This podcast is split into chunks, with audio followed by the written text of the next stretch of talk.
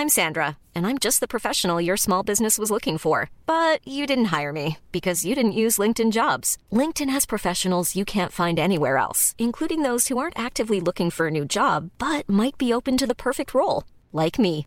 In a given month, over 70% of LinkedIn users don't visit other leading job sites. So if you're not looking on LinkedIn, you'll miss out on great candidates like Sandra. Start hiring professionals like a professional. Post your free job on linkedin.com/people today. Eu sou Mário Persona e essas são as respostas que eu dei aos que me perguntaram sobre a Bíblia.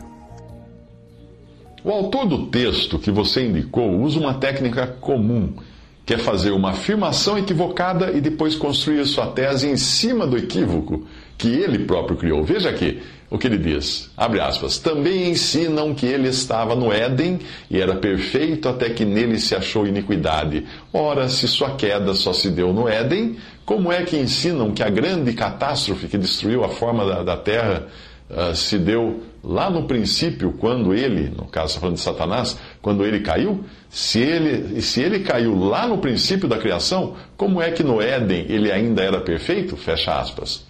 O equívoco da afirmação desse autor do texto que você me, enviou está em afirmar que a expressão estiveste no Éden ocorre, uh, ocorra simultânea à descrição tu eras o selo da perfeição. Se eu disser que eu estive em São Paulo e usava camisa vermelha, isso não significa necessariamente que eu estive em São Paulo de camisa vermelha. Uma coisa é uma coisa, outra coisa é outra coisa. Eu poderia ter ido a São Paulo e em algum momento lá eu usei camisa vermelha, mas isso não quer dizer que eu estive sempre de camisa vermelha em São Paulo. Ou pode dizer também que eu costumo usar camisa vermelha, mas também costumo ir a São Paulo e uma coisa não tem uma relação com a outra. O texto a que ele se refere está em Ezequiel 28, de 11 a 19. Vamos ler. Veio mais a minha palavra do Senhor, dizendo: Filho do homem, levanta uma lamentação sobre o rei de Tiro e dize-te. Assim diz o Senhor Deus: Tu eras o selo da perfeição, cheio de sabedoria e perfeito em formosura. Estiveste no Éden, jardim de Deus, cobrias-te de toda a pedra preciosa, a cornalina, o topázio, o ônix, a crisólita, o berilo, o jaspe, a safira, a granada, a esmeralda e o ouro. Em ti se faziam os teus tambores e os teus pífaros. No dia em que foste criado, foram, foram preparados. Eu te coloquei com o, querub, com o querubim da guarda. Estiveste eh, sobre o monte santo de Deus, andaste no meio das pedras afogueadas. Perfeito eras nos teus caminhos desde o dia em que foste criado, até que em ti se achou iniquidade.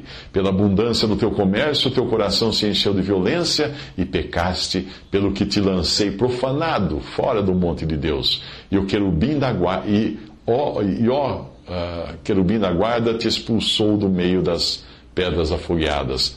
Elevou-se o teu coração por causa da tua formosura, corrompesse a tua sabedoria por causa do teu resplendor. Por terra te lancei, diante dos reis te pus, para que te contemplem. Pela multidão das tuas iniquidades, na injustiça do teu comércio, profanaste os teus santuários. Eu, pois, fiz sair do meio de ti um fogo que te consumiu a ti e te tornei em cinza sobre a terra, à vista de todos os que, que te contemplavam. Todos os que te conhecem entre os povos estão espantados de ti. Chegaste a um fim horrível e não mais existirás por todo sempre. Fecha aspas até aí a passagem. Nós temos aí uma mescla de informações, tanto de antes da queda de Satanás como depois da queda, e tudo isso ainda está mesclado com recados dados ao príncipe de Tiro, que era um ser humano, não um anjo.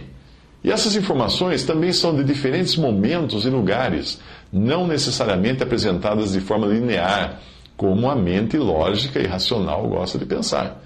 É preciso entender que, ao mesmo tempo em que vivemos no tempo que foi criado junto com a matéria, Deus é extra-tempo.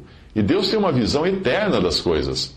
Caso contrário, o sacrifício de Cristo não teria valor para quem morreu antes do seu sangue ter sido derramado na cruz. Nós não podemos ler a Bíblia como, com um pensamento linear de quem lê um livro de matemática ou de ciência. Ela é repleta de símbolos, de linguagem figurada, de poesia, etc. O próprio Senhor falou de si mesmo como sendo a porta, a videira, o grão de trigo, etc. Se você ler passagem, a passagem em Isaías 14, verá que ali está falando do rei de Tiro. Aliás, do rei de Babilônia, perdão. Do rei de Babilônia. Porém, ao mesmo tempo, está revelando quem está realmente por trás desse rei, Lúcifer, ou o portador de luz como seria a tradução do original Rei Léo. Compare várias traduções para ver que o nome varia. Por exemplo, como caísse do céu, ó estrela da manhã, filha da alva. Outra tradução. Então, caísse dos céus, astro brilhante, filho da aurora. Ou então, uh, como caísse do, dos céus, Lúcifer, filho da manhã. Ou então, uh, estrela brilhante, filho da manhã. Como você caiu dos céus, ó estrela da manhã, filho da alvorada. E por aí vai. São diferentes traduções que mostram a mesma pessoa, Lúcifer. Mas algumas dicas eh, para interpretar esse texto você encontra eh, na Bíblia. E são as seguintes. Primeiro, 1 Timóteo 3,6, nós aprendemos que o pecado de Satanás foi a soberba, para que não se soberbeça e venha a cair na condenação do diabo. Em Lucas 10,18, nos é dito que Satanás caiu do céu como raio, o que bate com a expressão como caísse do céu, ó estrela da manhã, filha da alva. Lúcifer, Lúcifer seria no original, de Isaías 14,12.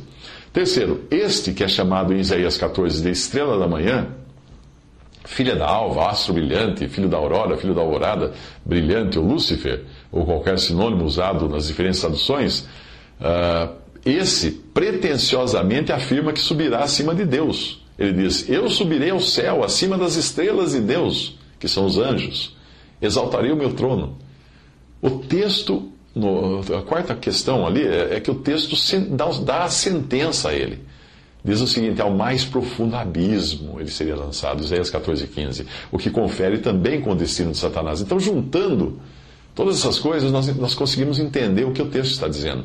Nesse tecido, nessa trama que a mensagem dita ao rei de Babilônia, em Isaías, e ao rei de Tiro, em Ezequiel, você encontra alguns fios do tecido que estão falando exclusivamente dos respectivos reis, outros fios que falam do próprio Satanás, como aquele que engana todo mundo e, e, e o antigo dragão, a antiga serpente, que se chama o diabo e Satanás, que engana todo mundo, como fala em Apocalipse 12, 9. Então você encontra diferentes fios no mesmo tecido, tudo entretecido ali.